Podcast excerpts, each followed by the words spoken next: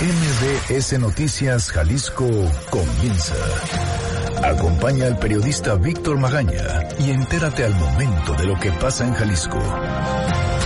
Este es un avance informativo MBS Noticias Jalisco.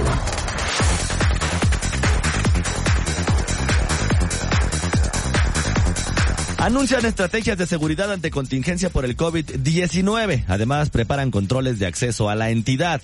Los transportistas de Jalisco disminuyen la frecuencia de paso por falta de usuarios tras contingencia sanitaria y ante esta contingencia, el Ayuntamiento de Guadalajara aprueba apoyos económicos por hasta 300 millones de pesos. La Semana Mayor de la Iglesia Católica, Semana Santa, se va a celebrar a puerta cerrada y se va a transmitir por Internet. Oiga, murió un aficionado del Atlas luego de una riña con su propia barra en el partido pasado. Ahorita le vamos a platicar.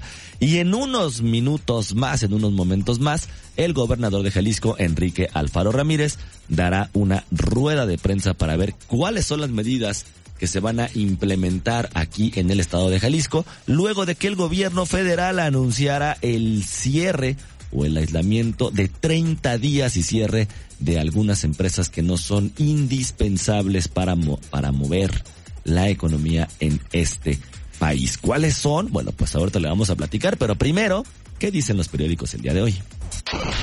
Las portadas del día. El informador. Ambigua. Emergencia para empresas por virus. La medida del gobierno federal genera una interpretación confusa para establecer los salarios de los trabajadores hasta el 30 de abril. El diario NTR. Anuncian controles sanitarios en Jalisco. Evaluarán la salud de los viajeros que llegan al estado. Milenio Jalisco. AMLO pide tregua. Bájenle una rayita por la emergencia. Llama a la unidad a los adversarios y conservadores, como Felipe Calderón, porque la patria es primero. Reprocha campaña desbordada en los medios y las redes sociales que abruma y fastidia. Mural. Asfixiada por crisis, clama iniciativa privada un respiro. Solicitan empresarios diferir declaración de impuestos. El Universal. En Ciudad de México bajan la cortina 338 plazas comerciales. Sheinbaum. 90% de los comercios deben cerrar. Excelsior. Prórroga a pago de luz y créditos. Gobierno alista plan de rescate económico. El financiero. Cierran en Ciudad de México centros comerciales. Liverpool y Palacio bajan cortinas un mes. Garantiza ANTAD abasto en tiendas.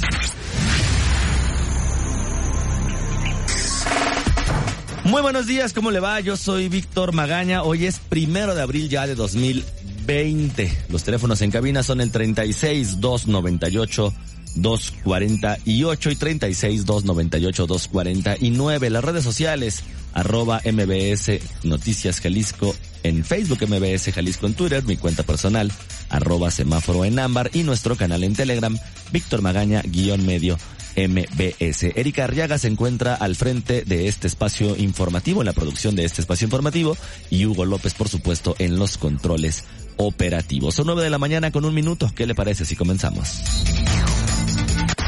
Movilidad. Oiga, ¿cómo amanece la ciudad el día de hoy? Saludo con muchísimo gusto a Ivette Sánchez con el reporte vial. Ivette, buenos días. Gracias, claro que sí. Muy buenos días para todo el auditorio.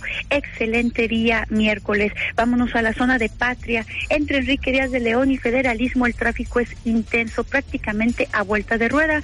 Si usted circula por esta zona no encontrará inconvenientes o choques en el punto, pero el tráfico es bastante cargado en el sentido contrario, es decir, por Patria en dirección hacia Plaza Patria es un poco más fluido. Llegando a Plaza Patria se compacta la circulación prácticamente hasta la zona de Acueducto. Tráfico cargado en Andrés Terán. Entre Avenida México y José María Vigil, muy complicada la circulación. Además, nos reportan que en este momento se presenta un fuerte accidente en Lázaro Cárdenas a la altura de Fuelle. El sentido poniente-oriente muy afectado a la circulación con dos carriles cerrados. Una buena opción para circular es Avenida Alcalde, prácticamente desierta desde el periférico norte y hasta llegar llegar a la zona de la glorieta normal. López Mateos fluido en su circulación sur a norte, sin inconveniente desde San Agustín hasta la zona de la Plaza del Sol. En este punto se compacta el tráfico y una vez llegando a la Minerva vuelve a ser bastante fluido. No funcionaban los semáforos en Lázaro Cárdenas y Colón.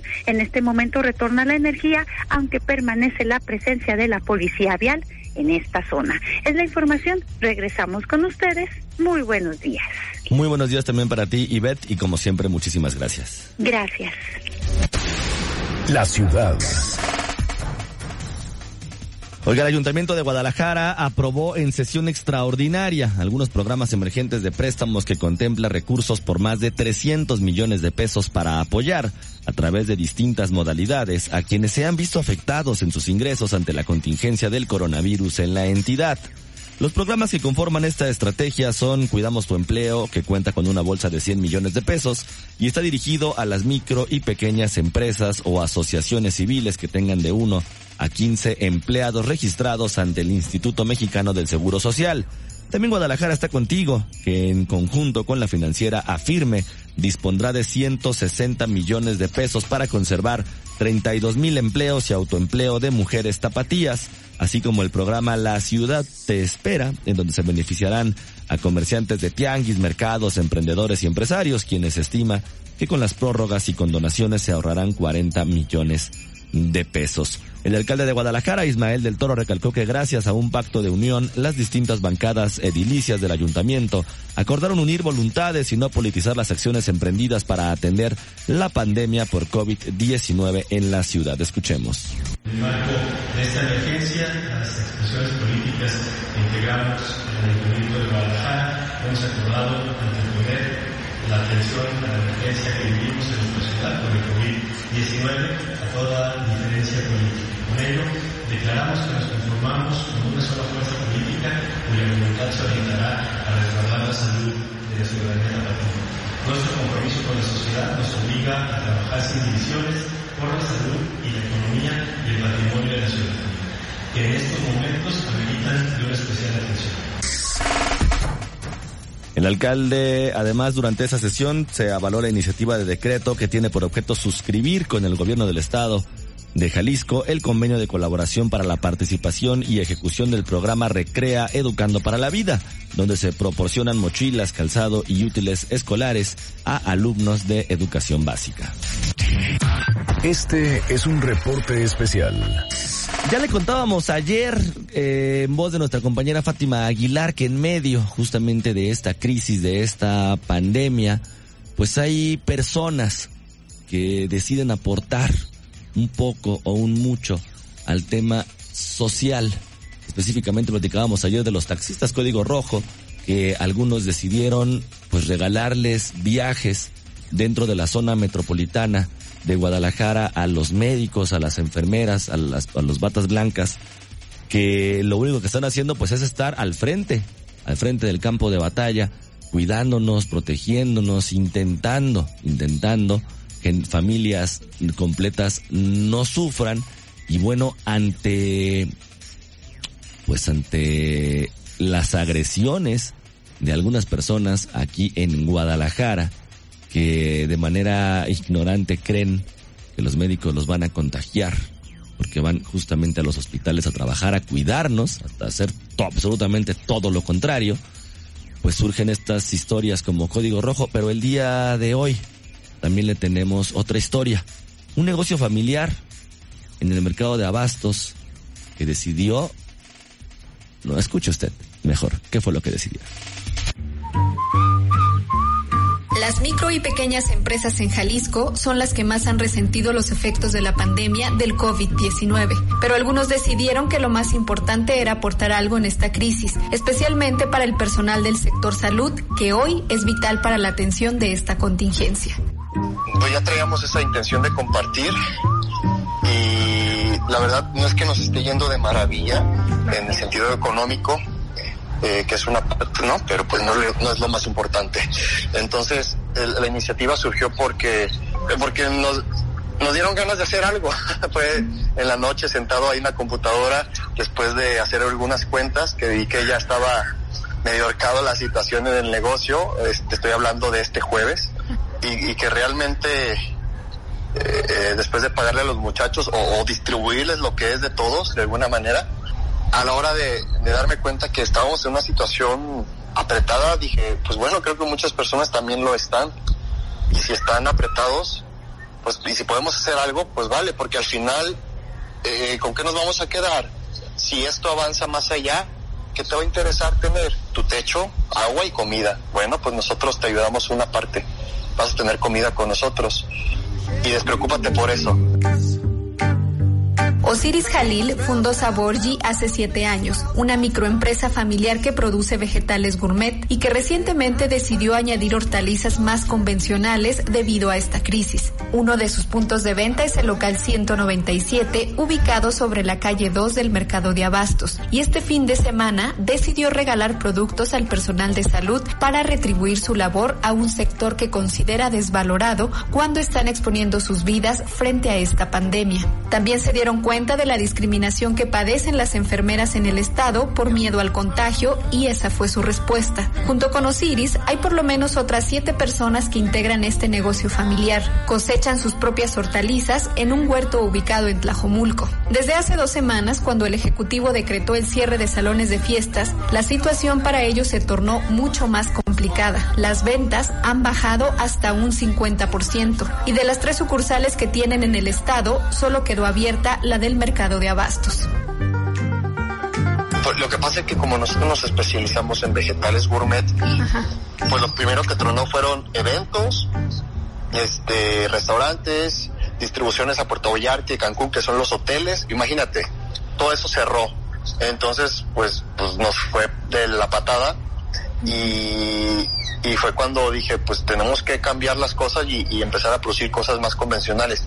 Que si bien ya lo traíamos a un plan a seis meses, este año íbamos a cerrarlo así ya más tranquilo, pero por lo que íbamos a hacer en seis meses lo estamos haciendo en un mes.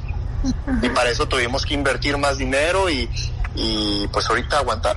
Pues ahorita tuvimos que sacar todo el producto gourmet que estaba chiquito y poner eh, pepinos. Mm. Más, de batalla, más guerreros que, que sabes que pues la gente lo, eh, normalmente lo vamos a consumir.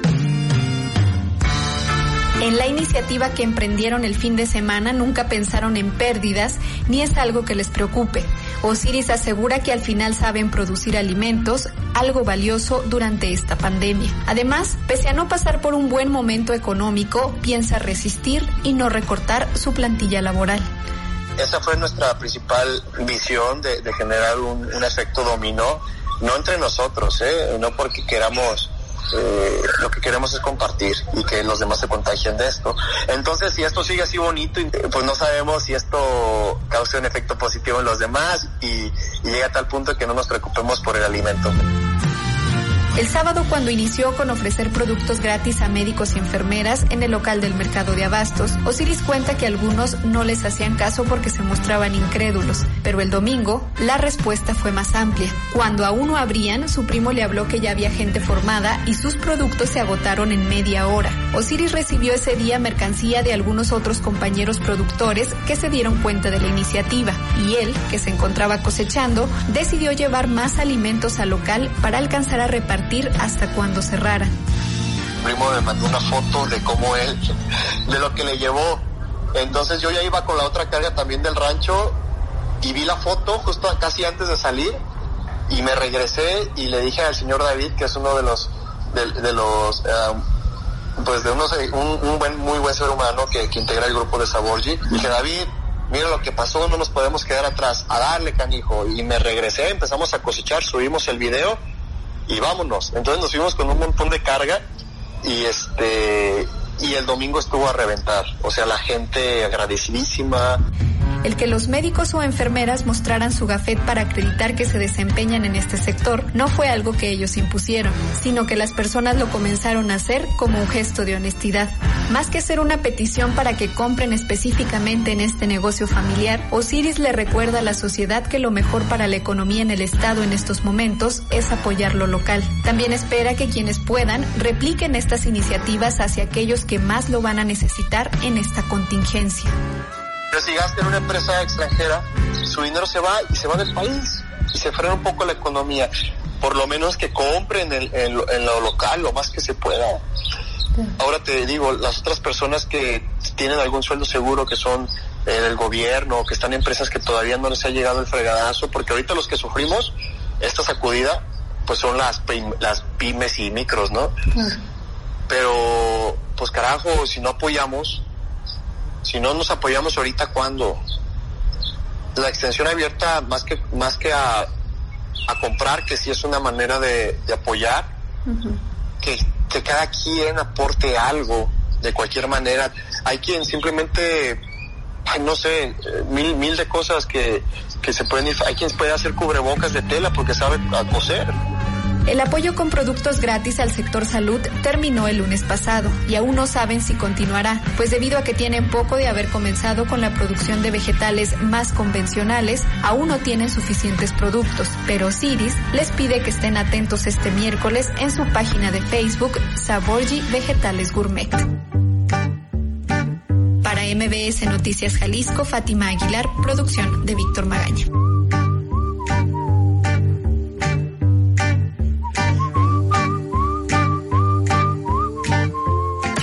Seguridad. El día de ayer anunciaron estrategias de seguridad ante la contingencia por el COVID-19. Además, están preparando controles de acceso a la entidad. Erika Arriaga, ¿cómo estás? Buenos días. Buen día, Víctor. Buen día, auditorio. Así es, el gobernador de Jalisco, Enrique Alfaro Ramírez, informó que tras llevar a cabo una reunión con la mesa del Consejo Estatal de Seguridad, autoridades tomaron decisiones en cuanto a la agenda en la materia debido a la pandemia por coronavirus, en donde se llevarán a cabo una serie de campañas explicó que estas están dirigidas para concientizar a la ciudadanía de evitar fraudes cibernéticos y telefónicos, evitar saqueos en negocios cerrados, además de que se hará un perifoneo por parte de las unidades de la Policía y Protección Civil, quienes en conjunto invitarán a la sociedad a solidarizarse y atender el llamado de quedarse en casa. Escuchemos al mandatario. Ya tenemos preparado el protocolo y la estrategia para evitar eh, saqueos en la ciudad. Eh, afortunadamente en Jalisco este no ha sido un problema, ha sucedido en otros estados y más vale prevenir que lamentar, y sobre todo mandar un mensaje a quienes estén pensando en esta idea que va a caer sobre ustedes todo el peso de la ley, que ojalá entendamos que Jalisco va a haber orden y que tenemos que enfrentar esta situación de emergencia con seriedad y con altura de miras. El protocolo de coordinación con la Policía Metropolitana, con las policías municipales y con la Policía del Estado está armado. Hemos tenido muchas reuniones con la TAN y con las organizaciones eh, del comercio de esta ciudad. Informó que se realizará un cerco sanitario con controles de acceso a la ciudad para evaluar la salud de quienes entren a Jalisco, específicamente a quienes provienen de la Ciudad de México. También se desarrollará una campaña para reforzar y prevenir la violencia doméstica, particularmente contra las mujeres, misma que, misma que será presentada más tardar el próximo jueves. Además, el mandatario estatal anunció que sostendrá una reunión con dirigentes empresariales y con sindicatos del Estado para explicar los alcances de la declaratoria de emergencia sanitaria en el tema económico. Finalmente, el gobernador Enrique Alfaro Ramírez aclaró que la entidad no se encuentra en cuarentena obligatoria ni hay toque de queda. Es la información, Víctor. Erika, muchísimas gracias. Gracias, buen día. Buenos días también para ti.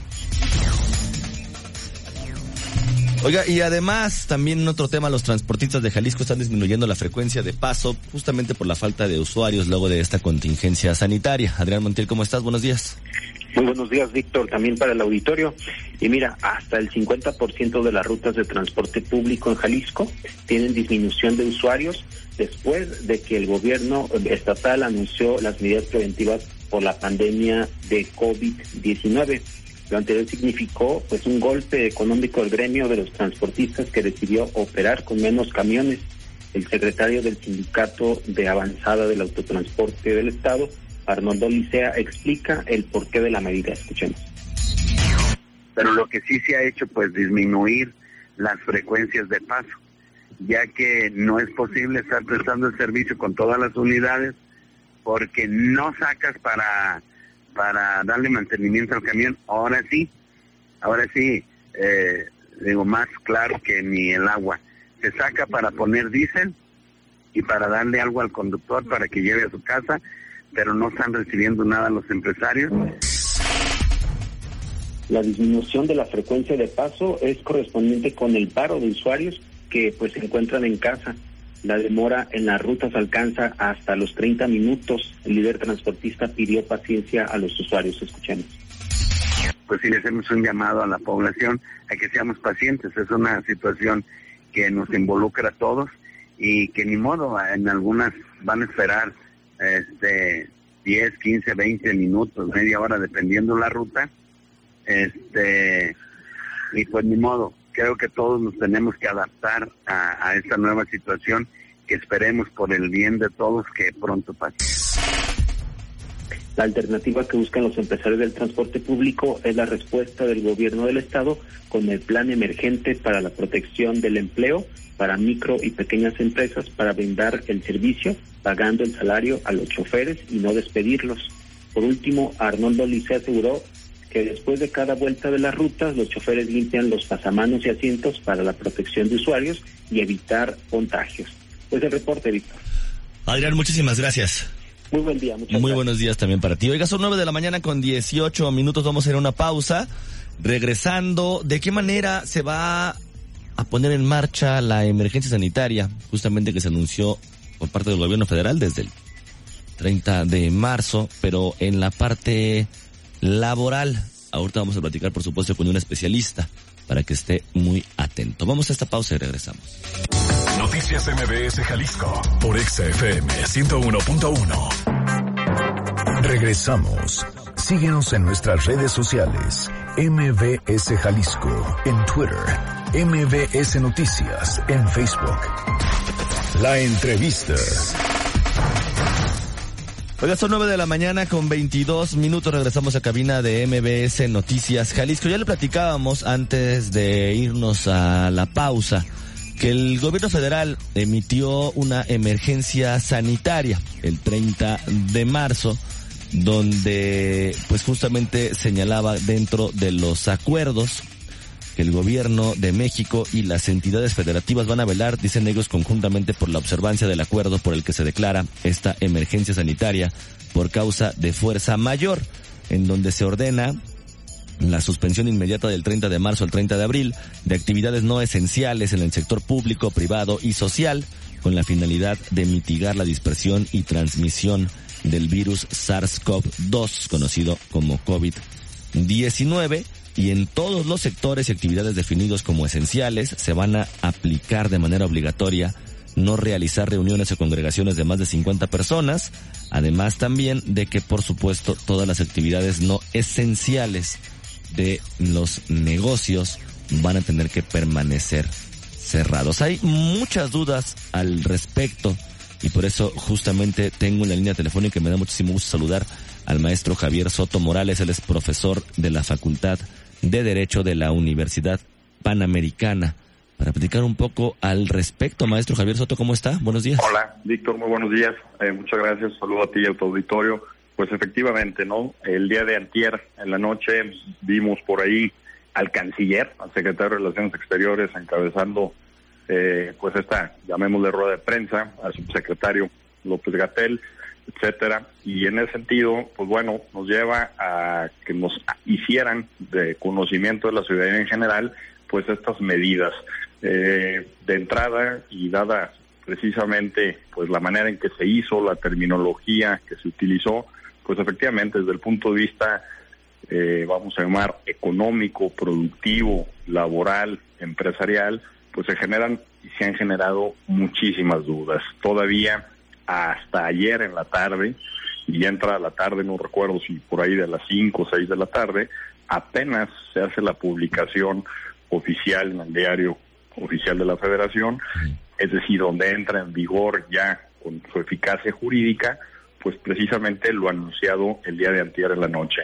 Ve uno el decreto, ve lo publicado, se enlistan, se enuncian y pues sigue habiendo confusión, falta claridad en el en el qué precisamente y en los cómo y creo y lo hemos visto a través de los líderes empresariales de los sectores productivos que lo que le piden al gobierno es claridad en el cómo y en el qué. Seguimos en una situación o en una línea de ambigüedad que pareciera que el gobierno federal le pasa la carga al sector productivo, a la sociedad y se limita en una línea muy delgada a solo indicar manténganse combinados, vamos esperando que pase esta situación y nos vemos el 30 de abril.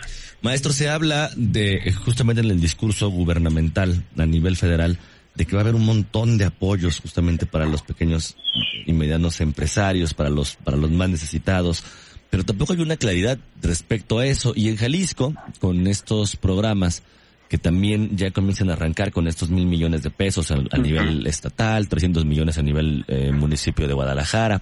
La verdad es que a, pesar de ser una buena iniciativa, se ve, se ve corto en comparación de lo que se podría esperar en caso de que la iniciativa privada tenga que cerrar en un lapso de 30 días y además, según lo que, lo que comenta el gobierno federal, pagando los salarios completos de los trabajadores. E, esa es la situación. En materia laboral y en lo que tiene que ver en el ámbito, vamos, desde el punto de vista de la relación, por supuesto, patrón-empleador, pues hay disposiciones y hay causales en los cuales ante una emergencia, una situación de fuerza mayor, pues precisamente se pudieran tomar medidas por las empresas.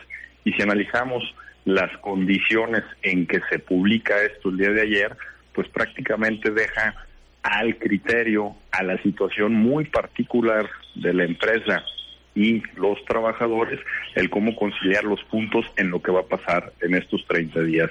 Obvio, este país se conforma principalmente de una economía informal, de pequeños y medianos empresarios.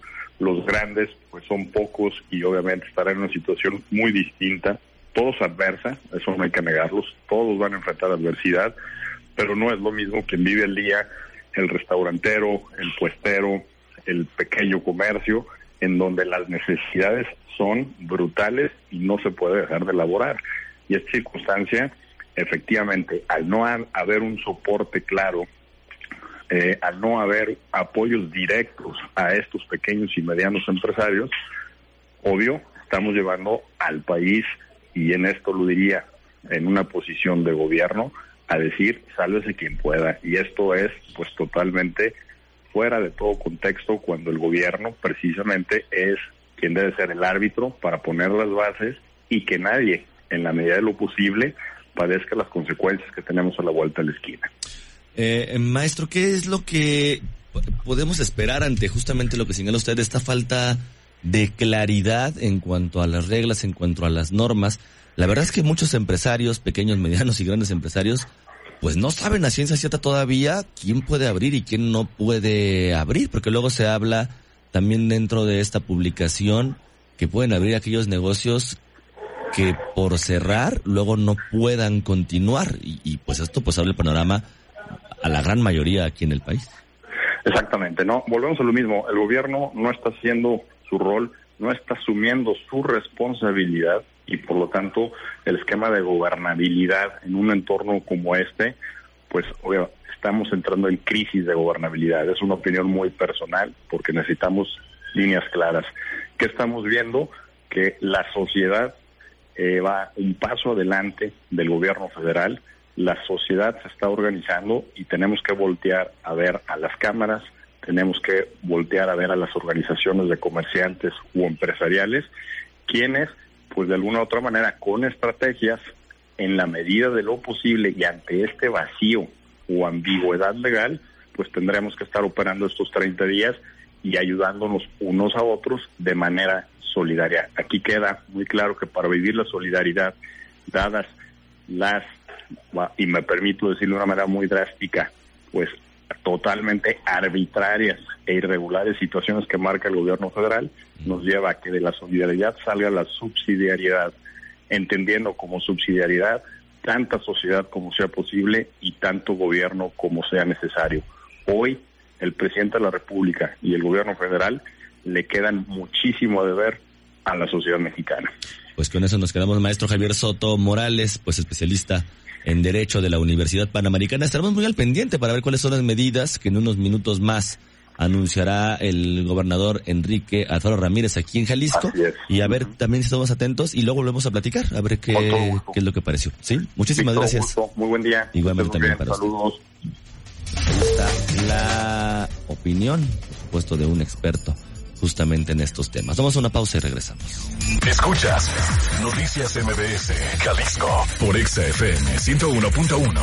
La vida es corta Disfruta lo que haces y pon tu energía en las metas que tienes para ti y para tu gente. Guíalos para cumplir su propósito y disfruta el camino. Ese gusto por el triunfo, Dickies lo comparte contigo y con tu equipo. Ropa de trabajo hecha para los retos. Dickies, tuyos para crear. Dickies.mx. Los grandes canales de la televisión mundial están a solo una llamada. Pide Dish sin salir de casa al 5555 123 123. No importa si vives solo, en pareja, con roomies o con toda la familia. Con Dish tienes paquetes y precios para todos. Llama al 5555 123 123 o entra a dish.com.mx. No salgas de casa, estamos para servirte. Pide tu súper para que te lo entreguen en tu casa o para recogerlo en la tienda soriana de tu preferencia. Con superentucasa.com.mx o llamando al 822-01234. Recuerda, 822-01234. Haz tu pedido, tú decides si te lo llevan a tu casa o lo recoges en la tienda. En Soriana, somos familia con México. Juntos podemos detener el coronavirus. Quédate en casa. Protégete a ti y a los que te rodean. Para prevenir su contagio, limpia tu casa y oficina. Lávate las manos con agua y jabón o usa gel antibacterial. Si tienes alguna enfermedad respiratoria, no salgas. No toques tu cara y estornuda en el ángulo interno del brazo. Y recuerda no saludar de mano, beso ni abrazo. Cuídate. Cuida a los demás. Cámara de Diputados. Legislatura de la Paridad de Género. Protegerte está en tus manos. Si tienes más de 70 años o padeces diabetes, cáncer, hipertensión, insuficiencia renal, enfermedades respiratorias o cardíacas, o estás embarazada, este mensaje es para ti. La enfermedad de coronavirus no es grave para la mayoría de las personas, pero sí puede serlo para ti. Quédate en casa, mantén distancia de otras personas y lávate las manos cada hora. Juntos podemos protegernos. Un mensaje de Grupo Coppel. Coppel, mejora tu vida. Regresamos. Síguenos en nuestras redes sociales. MBS Jalisco en Twitter. MBS Noticias en Facebook. La opinión del día. 9 de la mañana con 33 minutos. Regresamos a cabina de MBS Noticias. Jalisco, me da muchísimo gusto saludar a Ignacio Román, ya lo sabe usted, especialista, analista en economía, en finanzas, académico del ITESO y por supuesto colaborador de este espacio informativo. Nacho Román, ¿cómo estás? Buenos días. Víctor, pues muy buenos días. Pues seguimos con todo el pasmo de lo que andamos viendo por todos lados. Y bueno, yo creo que la novedad fundamental de esta semana ha sido, por un lado, toda la lógica de emergencia, de contingencia sanitaria que se ha definido y las dudas que vienen al respecto. Mira, hay varios puntos que me parece que es fundamental ubicar. Primero, el que tiene que ver con los aspectos legales. En la reforma laboral del 2012 se estableció un precepto derivado de la crisis del H1N1 en la que en caso de que la gente fuese llamada a quedarse en su casa, a que ya no fuese a trabajar, la empresa quedaría obligada solamente a pagar el salario mínimo durante 30 días y luego podría rescindir el contrato sin responsabilidad para la empresa, es decir, como despido justificado. La reforma laboral después del 2019 opera en un sentido exactamente contrario, es decir, en el de la defensa de los derechos laborales y sindicales. El gran problema es que quedaron las dos estructuras dentro de la misma ley en la actualidad. En otras palabras, hay una doble interpretación radicalmente opuesta sobre qué ocurre con la relación entre empresas y trabajadores en circunstancias como la actual. Evidentemente, el gobierno actual lo que está planteando es, por un lado, una lógica así de defensa del derecho laboral eh, en favor de los trabajadores y por el otro lado, para tratar de evitar todo este embrollo jurídico que se derivaría es eh, o minimizarlo, lo que plantea es veámoslo como un asunto de carácter humanitario, es decir, el trabajador necesita del ingreso para vivir y aún económico. La empresa necesita que los trabajadores estén actuando, que puedan retomar el trabajo después de la contingencia y además se requiere que los trabajadores tengan dinero para poder mantener la dinámica económica pero en todo caso es fundamental establecer alguna reforma al respecto. No es la única. Hay otro problema fundamental, a mi parecer, que se deriva de las reformas estructurales de Peña Nieto y particularmente con lo que tiene que ver con la reforma financiera. Ustedes recordarán aquel eslogan de más crédito y más barato, tratando de promover que la población recurriera mucho más al crédito y los bancos efectivamente aceptaron una baja de la tasa de interés, eh, un alargamiento de los pagos, eso es bueno, pero al mismo tiempo establecieron otra lógica de condición y es la facilitación para el cobro de garantías en caso de que el deudor no pueda pagar. En otras palabras, que en caso de que los deudores eh, se encuentren en dificultades financieras, que será un caso de lo más recurrente en esta situación, los bancos tendrán muchísimo más facilidad para irse sobre el patrimonio de los hogares, sobre el patrimonio de las empresas y aún sobre patrimonio del Estado. En otras palabras, ahí viene otro problema jurídico de orden mayor. Otra cuestión que no está clara es cuáles son las actividades que sí se pueden mantener, porque hay evidentemente sectores de frontera. A mi parecer, lo que debemos de hacer en este momento es revisar con mucho cuidado lo que es el sistema de clasificación industrial de América del Norte, es decir, la clasificación oficial de las actividades económicas que permita con claridad dirimir cuáles son aquellas que no pueden abrir, no tanto las que sí pueden abrir. Y finalmente un tercer elemento que me parece muy importante, tal vez el más de todos, es la gran disputa sobre cómo debe de actuar el gobierno o utilizar los recursos que tiene para el apoyo de las empresas y de la población en esta circunstancia. Y ahí hay dos visiones. Una, la de generar certidumbre entre los grandes inversionistas, el generar apoyos para recuperar la situación económica más rápidamente después de la crisis, poder reactivar las exportaciones, poder reactivar todo el sistema económico, pero que implica favorecer a los grandes corporativos, al sistema financiero, a las empresas curiosamente más sólidas, o por otro lado, decir, no, esas empresas al contrario deben de seguir cumpliendo ahorita con todas sus responsabilidades, no es a ellas a las que se les puede rescatar, sino lo que hay que hacer es rescatar fundamentalmente a los hogares que se encuentran en condiciones de mayores dificultades económicas, en parte al a la propia economía informal y a la micro y pequeña empresa. Ahí viene otro problema. Generalmente se habla de las MIPIMES, micro, pequeña y mediana empresa, pero no es lo mismo hablar de una microempresa, de una familia indígena que se dedica a producir artesanía o alimentos y que vive al día que una empresa mediana de 250 trabajadores que pueda ser proveedora de una gran empresa internacional.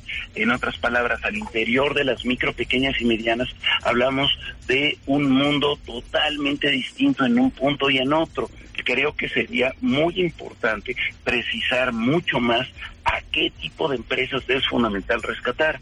Y eso va no a las MIPIMES, sino esencialmente a las micro antes que a las pequeñas, a las pequeñas antes que a las medianas y aquellas de las que dependa mayor cantidad de población, tanto empresarios como trabajadores, antes que aquellas que finalmente estén altamente tecnologizadas y que tengan mayores capacidades de financiamiento por fuentes no gubernamentales. Ignacio, te agradezco muchísimo tu colaboración, tu comentario. Bueno, pues hay que estar muy atentos justamente de lo que va a suceder y nos escuchamos la próxima semana. Un abrazo. Igualmente también para ti. La ciudad. El vocero de la Arquidiócesis de Guadalajara, Antonio Gutiérrez Montaño, informó que la Semana Santa, la celebración más importante de la Iglesia Católica, se llevará a puerta cerrada y va a ser transmitida a través de plataformas digitales atendiendo las disposiciones gubernamentales para la prevención de contagios de coronavirus. El arzobispado recibió instrucciones de la Oficina del Vaticano y del Episcopado Mexicano para las celebraciones de Semana Santa que van a reportar algunas modificaciones, así lo explica el vocero Antonio Gutiérrez. Escuchemos. Bueno, alguna, algunos eh, signos, algunos gestos que se llevan a cabo en cada una de las celebraciones, pues vienen cancelados, vienen suprimidos. Por ejemplo, el que pudiera llamar la, atención cuando la gente va a la misa del jueves santo, que, le, que la conoce ordinariamente como la, lavatorio de los pies, pues no va a haber lavatorio de los pies. eh, con gente o sin gente, no va a haber lavatorio de los pies, no debe haber lavatorio de los pies. Además de cancelar el lavatorio de pies, tampoco se encenderá el cirio pascual el sábado de gloria, y aunque no organizan los Crucis o judeas ni las visitas a los siete templos, se van a transmitir para evitar concentraciones. Esta inédita decisión se tomó para frenar justamente los contagios. Primero, que esto se lleva a cabo por un bien común, hay que resaltarlo. No ha sido capricho, ni berrinche, ni nada de nada, ni, de las autoridades civiles ni de las eclesiásticas. Hay que entender la situación y a partir del, bien común, pues entonces nosotros nos, todo el mundo nos adaptamos. El vocero Antonio Montaño informó que ni los cardenales, obispos y sacerdotes adultos mayores han presentado síntomas de COVID-19 y tampoco el resto del clero quienes se encuentran en sus casas cumpliendo un distanciamiento social. Oiga las medidas que están tomando, por ejemplo, Bosnia y Herzegovina en Montenegro. Según la Embajada de México en Serbia y, que está pues notificando a sus a la comunidad mexicana mexicana en Bosnia y Herzegovina. Dice, escucha usted bien, nadie tiene autorización de salir a la calle después de las 8 de la noche y hasta las 5 de la mañana del día siguiente. Las personas que transiten por las calles deben de llevar puesta una mascarilla protectora.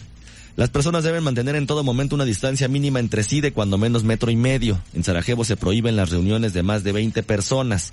Las instituciones responsables aplicarán todas las medidas de precaución requeridas de acuerdo con las recomendaciones de la Organización Mundial de la Salud. Y escoge también ahí una serie de pues de recomendaciones de lo que hace entregas también en la calle. En la calle no puede haber reuniones de más de más de dos de más de dos personas. Así están tomando ya las medidas. Esto es justamente en la ciudad de Montenegro. Nada más, es bueno, eso era en Bosnia y Herzegovina. En Montenegro, por ejemplo, tienen prohibido salir de las unidades residenciales de 7 de la tarde a 5 de la mañana. Los fines de semana no tienen permitido salir desde la 1 de la tarde del sábado hasta las 5 de la mañana del lunes. Las personas que tengan mascotas pueden estar 60 minutos en áreas públicas y se prohíbe estar en un lugar público abierto entre las 5 de la mañana y las 7 de la tarde para menores de edad 12 años sin presencia de un adulto y se prohíbe la reunión de más de dos personas en cualquier espacio público abierto, así como actividades deportivas y recreativas en todas las áreas públicas, reuniones en unidades residenciales de personas que no formen parte del hogar familiar y van a ser temporales y tener una vigencia durante 15 días a partir del día de hoy, así como el aeropuerto internacional, pues se encuentra ya cerrado a vuelos internacionales y suspendido temporalmente el transporte internacional de pasajeros por carretera, el transporte ferroviario, el tráfico interurbano quedó suspendido y las fronteras del país se encuentran completamente cerradas. Son las medidas que están tomando algunos otros países. En Nueva York, mil 1500 policías, 1500 policías ya salieron, 1400, perdón, miembros del departamento de la policía de Nueva York ya dieron positivo por coronavirus. Son 9 de la mañana con 44 minutos. Yo soy Víctor Magaña. No me queda desearle, ya sabe. Pase usted un muy bonito día. Aquí concluye MBS Noticias Jalisco.